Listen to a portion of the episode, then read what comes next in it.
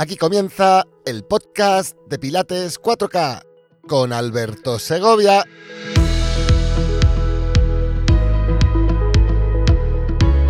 Capítulo 26. Cómo enseñar el método Pilates. Y cualquier cosa. Hola, soy Alberto Segovia de Pilates 4K, la plataforma de Pilates en habla hispana, y quiero dar la bienvenida a todos los pilatistas, pilateros y pilateras del planeta a este vuestro podcast.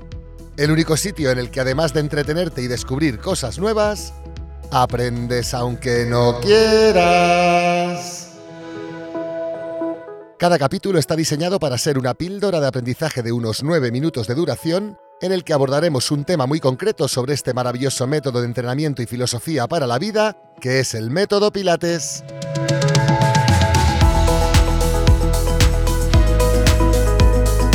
También tendremos capítulos especiales de una hora aproximadamente en los que entrevistaré a los mejores entrenadores y entrenadoras del método Pilates Internacional en habla hispana, debatiendo los temas de actualidad, comentando sus experiencias personales y confrontándoles ante el testamento según Joe Pilates. Nuestro cuestionario más intimista. No te lo puedes perder. En este capítulo vamos a adentrarnos en el maravilloso mundo de la didáctica y la pedagogía de la enseñanza. Y quiero adelantarte que este capítulo y el de la próxima semana son para mí dos de los más importantes que hemos grabado hasta la fecha, ya que creo firmemente que si los seres humanos dominásemos conscientemente la ciencia de enseñar y el arte de aprender, este planeta sería, sin duda, un lugar más amable en el que vivir.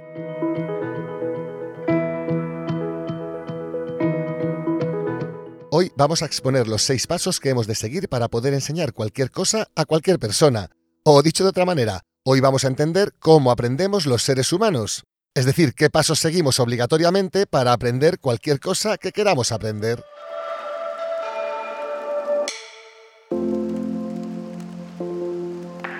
Lo primero que hay que destacar es que cuando alguien decide embarcarse en la maravillosa tarea de transmitir conocimientos a terceras personas, ha de tener muy en cuenta que las actitudes, aptitudes y habilidades que se necesitan para ser profesor o profesora son especiales y han de dominarse. Y esta capacitación es una clara responsabilidad de la persona que se decide a enseñar algo. Ahora, para poder explicar más fácilmente el proceso de enseñanza en el Pilates y en cualquier cosa, vamos a utilizar un ejemplo común que espero que te resulte familiar y cercano. Porque, ¿sabes montar en bici? ¿Sabes manejar una bicicleta? Ahora es cuando oigo tu vocecita diciendo Sí. Bien, pues ahora imagínate que quieres enseñar a montar en bicicleta a alguien, a tu hijo, por ejemplo.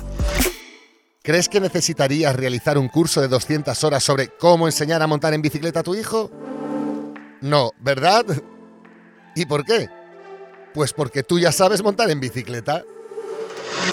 Y tardarás más o menos, pero ese niño aprenderá a manejar la bicicleta sin lugar a duda.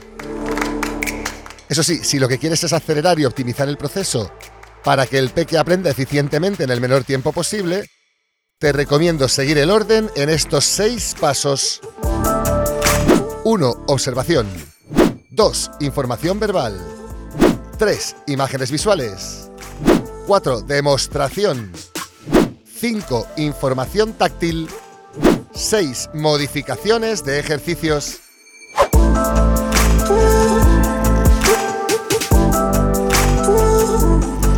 Vamos por partes. Lo primero que hacemos cuando queremos enseñar a montar en bici o método pilates o lo que sea a otra persona es observarla. Y es que si no sabe montar en bici, por cómo agarra la bici tú ya sabes, tú ya te das cuenta de que no sabe.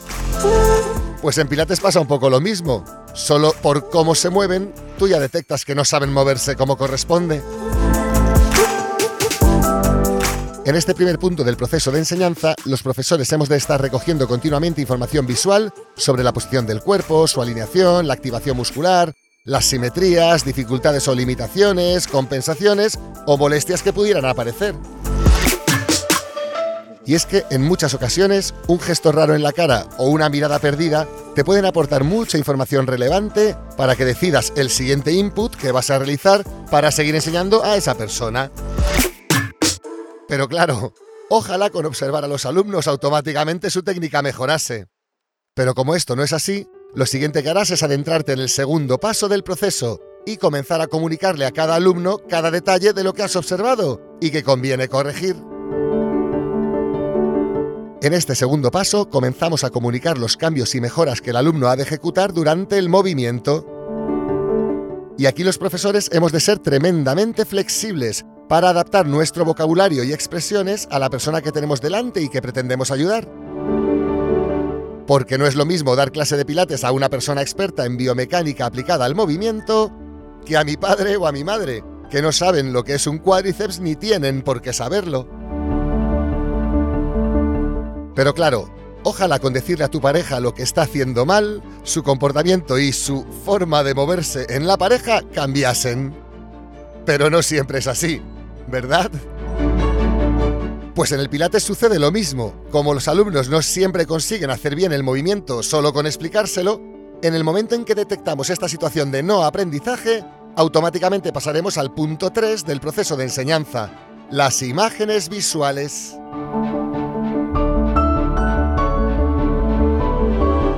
Aquí se aplica ese dicho tan castellano de vale más una imagen que mil palabras.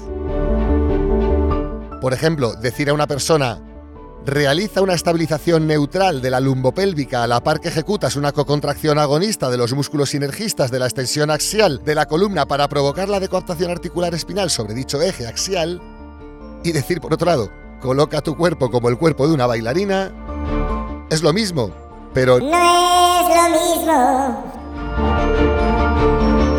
Por tanto, si llegados al punto en el que tu alumno no mejora con la información verbal y tampoco con la información visual o imaginativa, es el momento de pedirle que se detenga, que pare de ejecutar el movimiento y que te observe.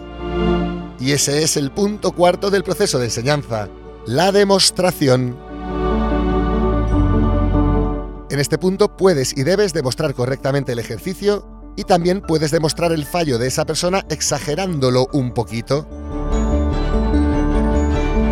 El alumno aquí simplemente observa y puede preguntar sus dudas sobre lo que siente y lo que ha de sentir para saber que está correctamente ejecutado un movimiento. Pero claro, ojalá con observar, informar de lo que vemos, apoyar el mensaje con imágenes visuales y demostrar aquello que sale y lo que no sale bien durante el movimiento, automáticamente la persona mejorase. Pero en muchas ocasiones no es así. Y es en ese momento en el que corresponde ayudar a la persona con información táctil. En este punto muchos trainers de muchas disciplinas me entenderán perfectamente. Pongamos el ejemplo de las sesiones de cycling o ciclo o ciclo indoor o como lo quieras llamar. Imagínate, estás tú ahí encima de la tarima dándolo todo cuando a lo lejos ves a María Mercedes totalmente sin cuello, totalmente tensa, con los hombros subidos y pegados a las orejas. Y entonces tú le dices, María Mercedes, baja los hombros, separa los hombros de las orejas, conecta escápulas y todo lo que tú quieras decirle. Y sin embargo, María Mercedes sigue practicando el cuellicortismo. Y por tanto, tú comienzas a darle información visual, con tus demostraciones exagerándole su mala postura de los hombros y exagerándole también cómo descenderlos, mientras le dices cosas como María Mercedes como una tortuga sacando la cabeza del caparazón para estirar el cuello. Y nada, María Mercedes sigue igual. Es en ese momento cuando decides bajarte de la bicicleta mientras le dices al resto de participantes que sigan pedaleando y manteniendo la cadencia. Y te vas hacia María Mercedes, le tocas los hombros haciendo una ligera presión descendente y generalmente le ayudas, generalmente baja los hombros. Aún así, hay un porcentaje de personas que llegados a este punto del proceso de enseñanza en el que ya nos ayudamos de la información táctil, tampoco mejoran. Así que con esas personas pasaremos automáticamente a la última fase del proceso, la adaptación del ejercicio. Aquí quiero decir que aprender a modificar correctamente es la base que todo entrenador o entrenadora de pilates ha de entender y dominar. Entendamos aquí que lo que cura o mata no es el veneno, sino la dosis. Y con el método Pilates sucede exactamente lo mismo. Si tu trainer sabe adaptarte el nivel exacto de cada ejercicio a tus niveles de ejecución y comprensión motriz actuales, te aseguro que mejorarás rápidamente. Tu cerebro no es tonto y tu sistema nervioso tampoco.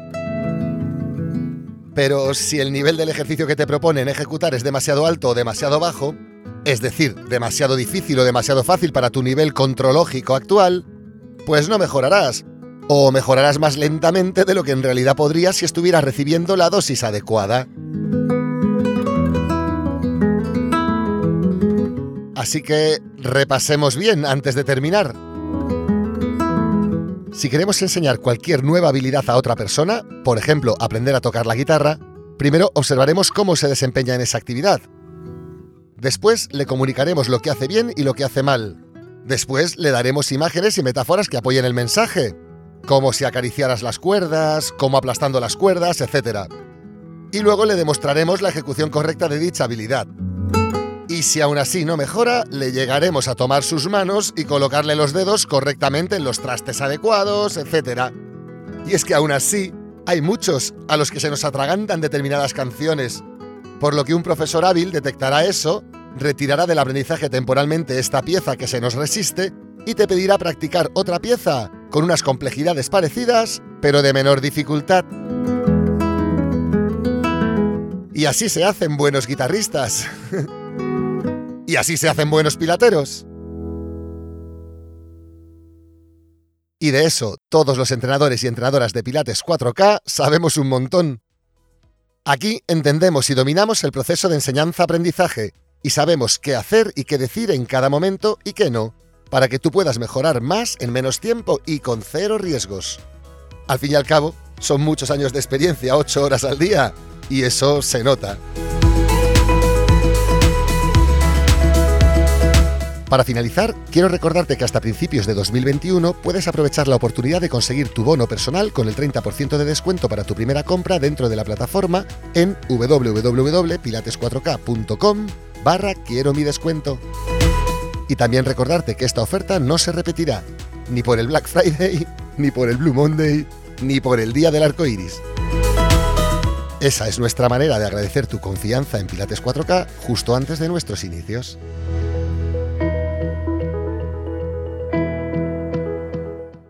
Nada más por mi parte por ahora. Muchísimas gracias por tu interés. Nos vemos en el próximo capítulo hasta pronto.